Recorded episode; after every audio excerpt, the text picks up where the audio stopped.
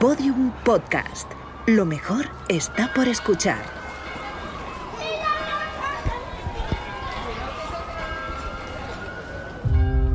El 11 de abril de 2018 se produjo una tormenta solar de clase X9. Fue la más intensa jamás registrada. Dos días después, el 13 de abril, la radiación alcanzó la atmósfera terrestre, inutilizando todos los satélites y gran parte de los sistemas eléctricos. El planeta quedó en completa oscuridad. Este evento fue conocido como el Gran Apagón. Segunda temporada. Capítulo 2. El regreso de la mitad oscura.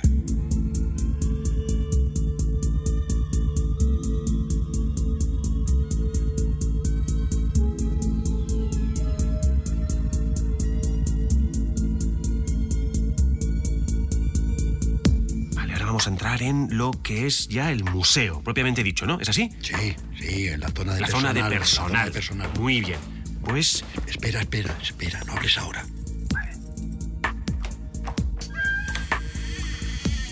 Tras el gran apagón, Eduardo Bravo, autor del podcast La mitad oscura, se convirtió en una conocida figura pública.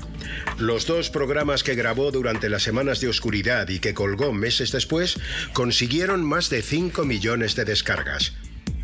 Sirvieron además para dar alas a toda clase de teorías conspirativas. No me lo puedo creer. ¿qué pasa? Ahí, mira.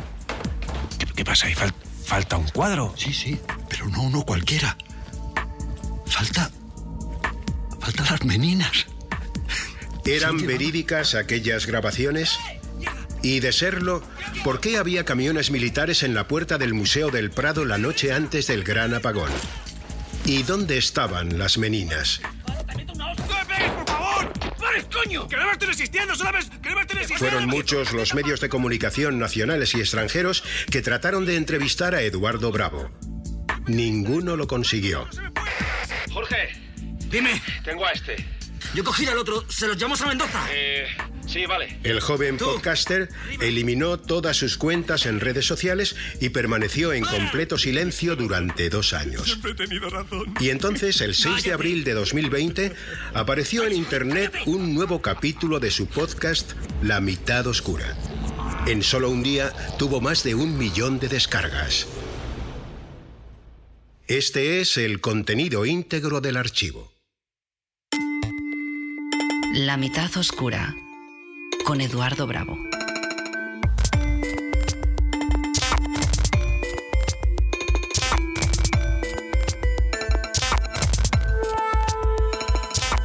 Bienvenidos de nuevo, amantes del misterio. Ha pasado mucho tiempo desde la última vez que nos encontramos por aquí. Ha pasado mucho tiempo y han pasado muchas cosas. Yo, lo confieso, no soy la misma persona. He cambiado en estos años. No, sé si a mejor o a peor, pero sí os puedo decir que en este camino, en este, eh, digamos, tránsito, he perdido la ingenuidad. Sé, porque muchos amigos me lo habéis dicho, que estabais esperando este regreso. Ha tardado, ya, ya lo sé. No, no os voy a mentir, nunca os he mentido. La verdad es que no pensaba volver. La mitad oscura era, para mí, parte del pasado. Una parte que me granjeó muchas cosas buenas, pero también algunas malas. Muy malas. Lo he pasado mal. Lo, he pasado muy mal. Muy mal. Y, he querido distanciarme de este micrófono. Yo necesitaba ganar eh, perspectiva. Me, me ha llevado años, ya lo veis. Y he necesitado ayuda. He necesitado ayuda. No, me, da vergüenza decirlo. He tenido que buscar ayuda. Estaba, como supondréis ya, pues, sobrepasado por todo lo que pasó. Y si ahora vuelvo, es por una razón. solo por una. Y es, y es por vosotros. Porque creo que os merecéis una, una explicación. Y supongo que alguno ya lo sospechará, ¿no? pero. Pero no estoy solo. Mauricio Galera, bienvenido. Hola, bien hallado, Eduardo. Qué raro, ¿no? Esto de estar aquí juntos otra vez, ¿no? Bueno, sí, es un placer. También, también. Y creo, como has dicho, que se lo debíamos a los oyentes. Sí. Ahora más que nunca, diría. Sí, sí, sí. Muchos, miles, habéis preguntado por mí. ¿Dónde estaba? ¿Qué estaba haciendo? ¿Por qué no daba ninguna explicación a, esos dos, dos podcasts, verdad? Que, que colgué tras el, el apagón. Queríais saber qué me había pasado. ¿Qué pasó en el museo? ¿Por qué desaparecí de esa manera? Bueno, pues el momento de las explicaciones ha llegado. Sabéis que fui detenido. Lo que no sabéis es que estuve confinado en una prisión militar durante seis días. Y lo digo así, claramente. Estuve seis días retenido, ojo, ilegalmente. Mauricio, tú tuviste más suerte. Sí, a mí me tuvieron dos días. Día y medio, en realidad. ¿Te hicieron algo? ¿Te trataron mal? No, Eh, no. Me dijeron que tenían que retenerme hasta que pudiesen identificarme y que se aclarase todo. no dejaron que contactara con nadie, eso sí. No te preguntaron nada. Bueno, a ver, me preguntaron, sí, claro, eh, quién era, qué hacíamos allí, vale, vale, vale. qué habíamos visto. Y les dije, pues eso, que éramos periodistas ciudadanos y que estábamos investigando. Y dejaron que te fueras. Sí, Bien, a mí no. A mí, me, a mí me preguntaron eso mismo también, pero por lo visto no les bastó. Y lo digo aquí, en el aire, sin miedo, porque sé que me estarán escuchando. Que no me importa, que me oigan. He vivido dos años atenazado por el miedo, dos años. Querían silenciarme y lo consiguieron durante un tiempo. Pero eso se acabó. Hoy estoy aquí para contar la verdad. Yo puedo decir que fui torturado por las fuerzas de seguridad del Estado. A mí tampoco se me permitió contactar con nadie. Mi familia estuvo dos días buscándome por, por, por hospitales, bueno, por, por todas partes. Tú me lo puedes confirmar esto, Mauricio. sí, sí, sí. Cuando me dejaron salir, como sabes, fui a ver a tu familia, es lo primero que hice.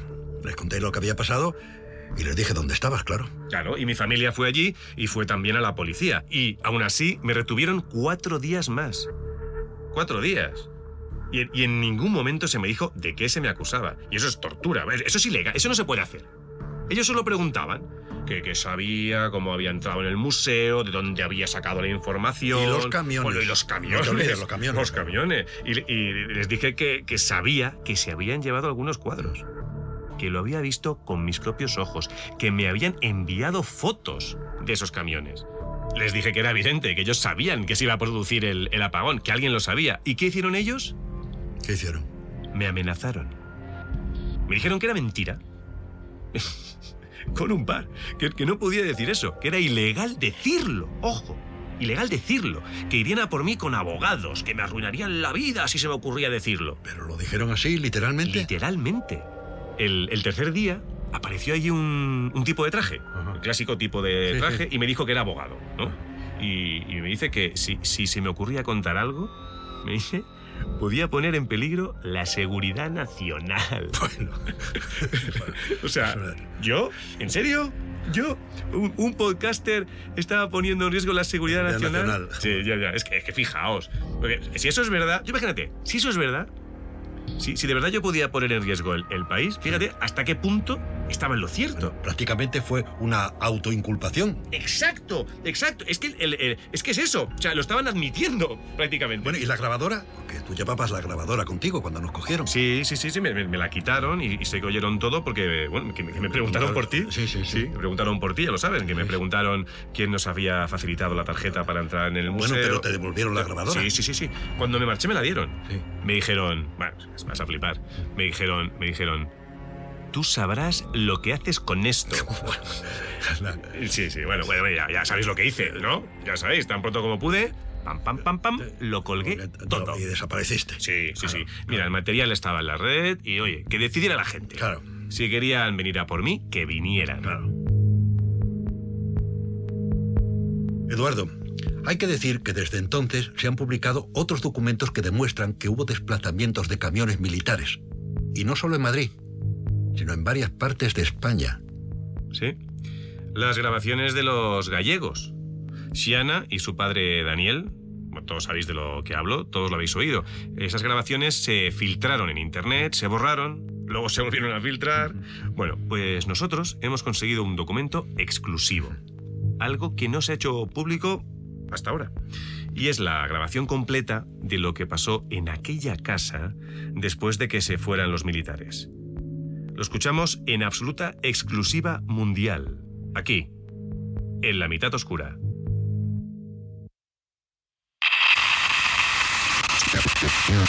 Pero de que has hablado de esos camiones en la radio o donde sea, entonces tendremos que volver.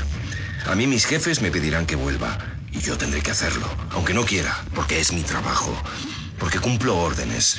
Es lo que hacemos los militares, cumplimos órdenes, aunque no nos guste. ¿Lo entiendes? ¿Entiendes esto? Sí. Tendré que volver, Siana. No. ¿Me lo prometes? Sí. Anda, vete con tu padre. ¡Papá! Márquez. Señor. Déjale ese paquete en la puerta y vámonos a la base. Sí, señor. Márquez. Déjales dos paquetes.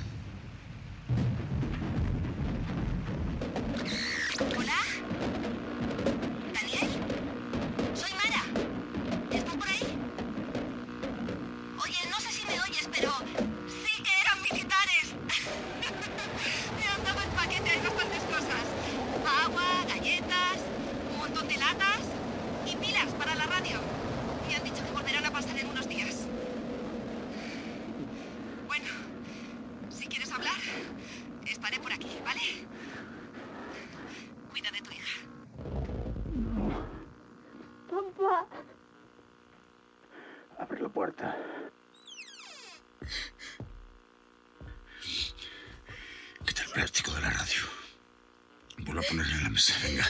¿Para qué? Haz lo que te digo, Shiana, por favor. ¿Qué vas a hacer? Fillos de puta. Papá. No sé si me oye alguien. Me llamo Daniel Blanco. Transmito desde Galicia, desde mi casa. Si está oyendo esto, es, es muy importante que tenga cuidado. Acabamos de recibir la visita de unos militares, mi hija y yo. Son peligrosos. Van armados de uniforme en un camión del ejército. Llevan cajas de cartón numeradas con pilas y, y cosas. Las cajas tienen un sello del Ministerio del Interior. Acaban de agredirme en mi propia casa. Eran tres. Amenazaron a mi hija. Es, es una niña. No sé qué cojones está pasando ni por qué hicieron esto. Y mi hija vio unos camiones.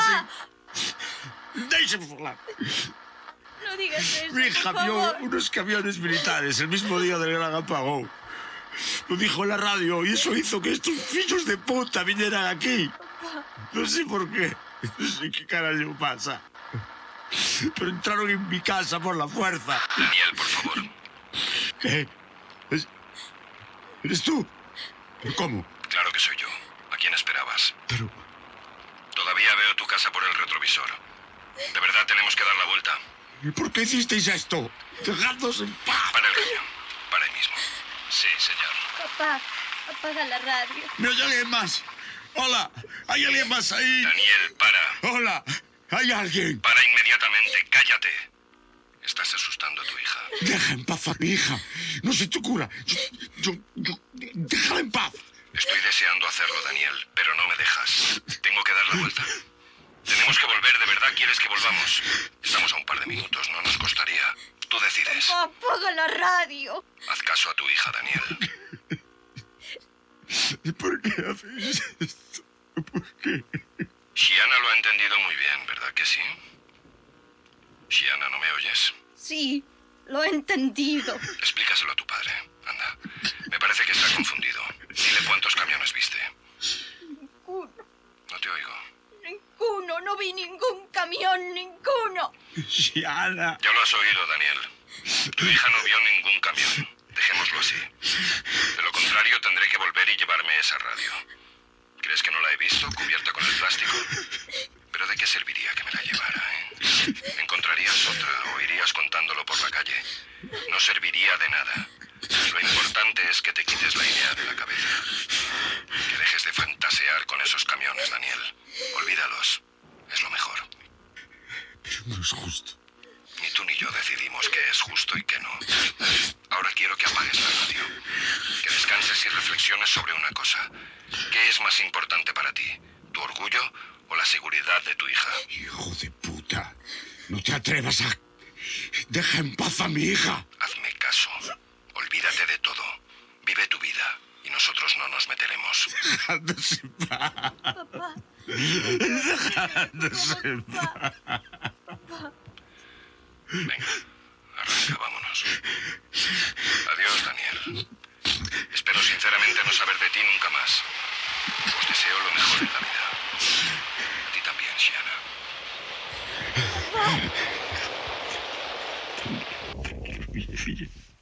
Se se.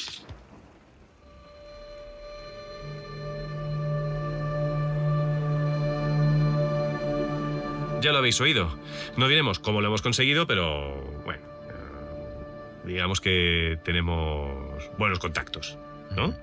Gente interesada en que la verdad salga a la luz, ¿no? Gente, bueno, en los lugares adecuados. Y podemos decir, bueno, os puedo garantizar que esta grabación es absolutamente real, es completamente real. Pero es estremecedora, ¿eh? Sí, sí, sí. Y además, abre un tema que yo creo que deberíamos tratar aquí. Los camiones. Exacto, exacto. ¿Eran los mismos los que se vieron en la puerta del Museo del Prado y los que vio Shiana en Galicia? Mucha gente se ha preguntado eso, es- Claro, es, verdad. claro. Es una de esas cosas que siguen sin aclararse. Yo, yo creo que eran otros. ¿Eh? Sí, la cuestión es qué llevaban los que vio Shiana. ¿Qué, qué- qué podían llevar para provocar algo como, como, bueno, lo que acabamos de oír, que eran amenazas directas? ¿Y qué crees tú que llevaban?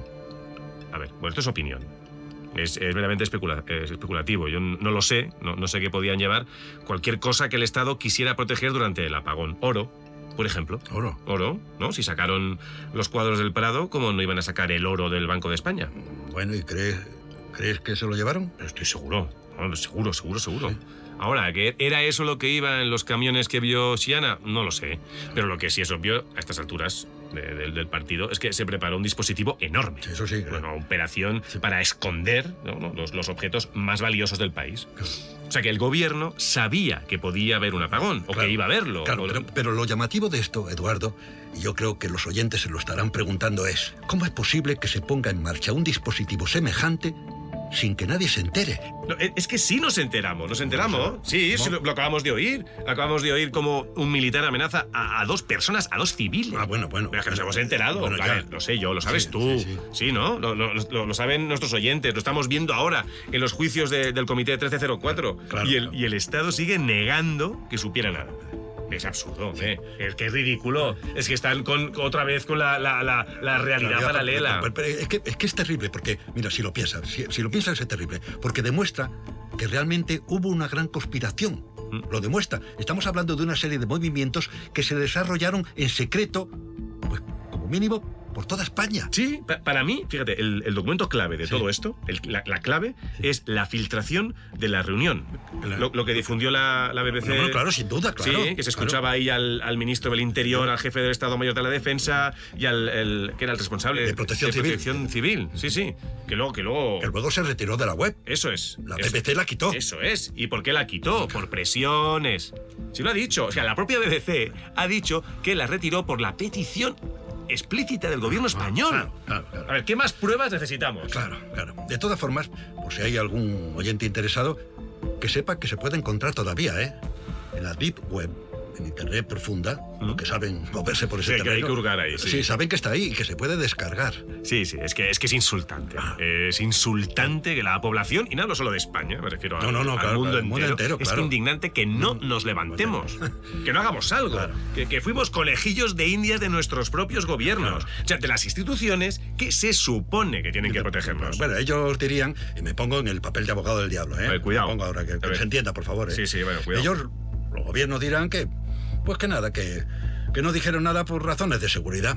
Pues lo que dicen siempre. Ya, ¿no? Pero, a ver, ¿sabes lo que pasa, Mauricio? Que los que llevamos toda la vida dedicándonos a estas cosas del misterio, de las conspiraciones, siempre se nos ha tratado de locos. claro, ya, claro. se nos decía que no podía ser, que lo que decíamos era absurdo. Claro, naturalmente, ya, ya.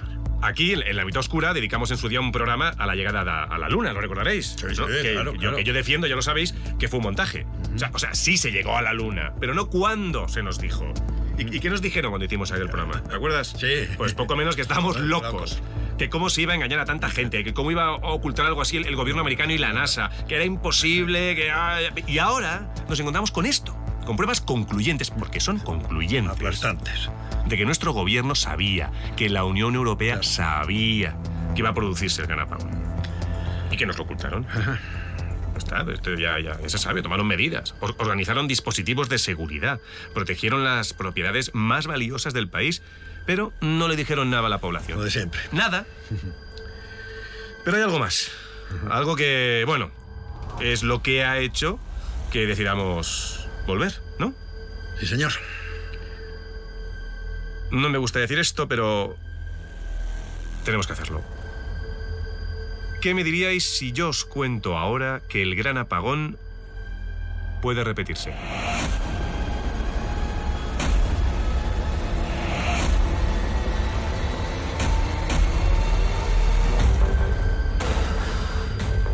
Veréis, hace dos semanas Mauricio me llamó por teléfono y me contó bueno, algo. Algo que mientras lo escuchaba yo, francamente, no podía dar crédito. Cuenta, Mauricio, adelante. Bueno, a ver, a ver por dónde empiezo. A ver, a ver, sí. Lo primero, creo que es importante recordar por qué se produjo el gran apagón. Todo el mundo se acuerda perfectamente, sin duda. Pero bueno, recordemos que el apagón fue el resultado de una tormenta geomagnética de categoría X9, es decir, una tormenta solar de alta intensidad. Y recordemos también que una tormenta solar es una eyección de plasma que tiene lugar en el Sol. Y lo que provoca es que el viento solar eh, choque, digámoslo así, choque contra la magnetosfera de nuestro planeta. Y eso provoca, o puede provocar, las consecuencias que todos vivimos hace un par de años. Sí, sí. Sabemos, lo han repetido muchas veces todos los medios de comunicación, que las tormentas tan intensas como aquella de 2018 son una rareza.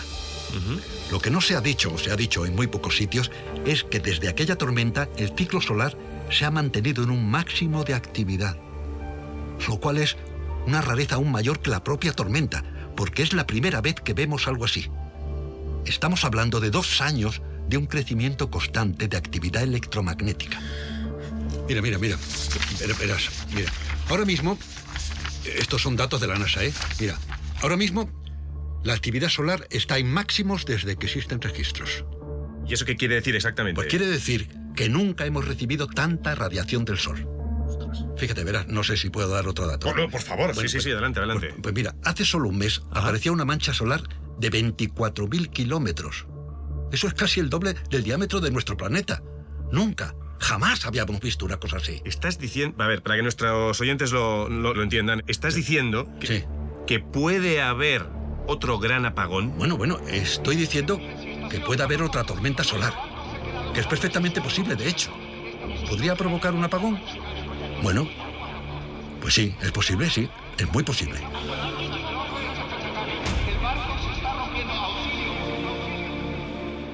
Mauricio, has, has dicho que esto se ha mencionado en muy pocos sitios, pero yo francamente, y supongo que a nuestros oyentes les pasará lo mismo, yo, yo no lo he oído en ninguna parte. Bueno, en, en publicaciones especializadas sí hay quien lo ha dicho. ¿eh? ¿Sí? Este mismo mes hay un artículo en el Journal of Applied Geophysics, Sí. que es una revista científica, que de hecho el artículo se titula, lo traduzco, ¿eh? se titula ¿Hacia una tormenta X10? Es una pregunta. Ya, ya, ya, ya. Y Mauricio, si sí, sí, sí se produjese otra tormenta, ¿cuándo podría ser? Ja, Eso no se puede predecir. A lo mejor se está produciendo ahora mismo, o mañana, o dentro de un año. Digamos que todas las piezas están en posición. Porque esto es, esto es como el ajedrez. Como el ajedrez, las piezas están en posición. Puede pasar en cualquier momento. Puede pasar en cualquier momento. Ajá. Amigos, amigas, lo estáis oyendo aquí, en la mitad oscura. Podemos estar a las puertas de una nueva y peor tormenta solar. Nos dirán, ya lo sabemos, que somos unos paranoicos, que exageramos, que vemos cosas donde no las hay. No, nos da igual. Nos da igual, porque solo nos importa una cosa, solo una, y es la verdad.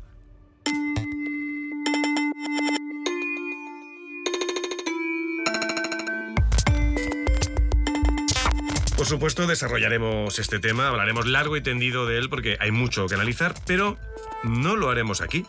No lo vamos a hacer en la mitad oscura.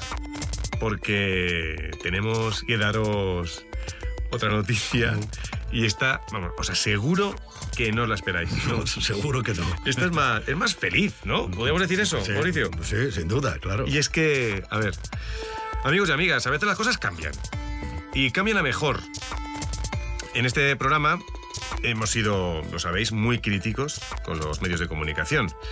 Pero es posible que tengamos que cambiar de opinión. Un poco, por lo menos. Porque, esto es otra exclusiva, desde el próximo mes nos encontraremos en otro sitio. A partir de mayo podréis oírnos en una gran emisora de radio. Eh, han contactado con nosotros, nos han hecho una oferta y nos han garantizado que tendremos la misma libertad que tenemos aquí. Una nueva aventura. Eso es. Bueno, ya sé lo que diréis muchos, ¿eh? lo que estaréis pensando ahora mismo. Ah, Bueno, algunos les faltará tiempo para poner en, en Twitter que somos unos vendidos. Que esto ya no va a ser lo mismo, que va a, ser- va a perder la esencia. Bueno, pues yo os prometo, os prometo que eso no va a ocurrir. Mauricio, ¿tengo la mano en el corazón? ¿Sí o no? Sí, sí, la tienes, la tienes. Os prometo Doy que fe. eso no va a ocurrir. De verdad. En el mismo momento en que yo me sienta censurado, que si se me impide hablar de algo, eh, da igual, volveré aquí. Volveré al podcast, que es, en definitiva, mi casa, nuestra casa, ¿no? Mauricio, ¿estás listo para el. para, para saltar al mundo de la radio? Claro que sí, por supuesto. Además, creo que es una manera de llegar a nuevos oyentes y eso Sí, es importante sí, también. Por supuesto que sí. Es fundamental que la gente sepa de estos asuntos que tratamos aquí. Que no se queden en el búnker. Claro que sí. Y vosotros, amigos, amigas, estad atentos, porque en un mes, en menos de un mes ya, de hecho, nos encontraremos de nuevo. A no ser, claro, que haya otro apagón.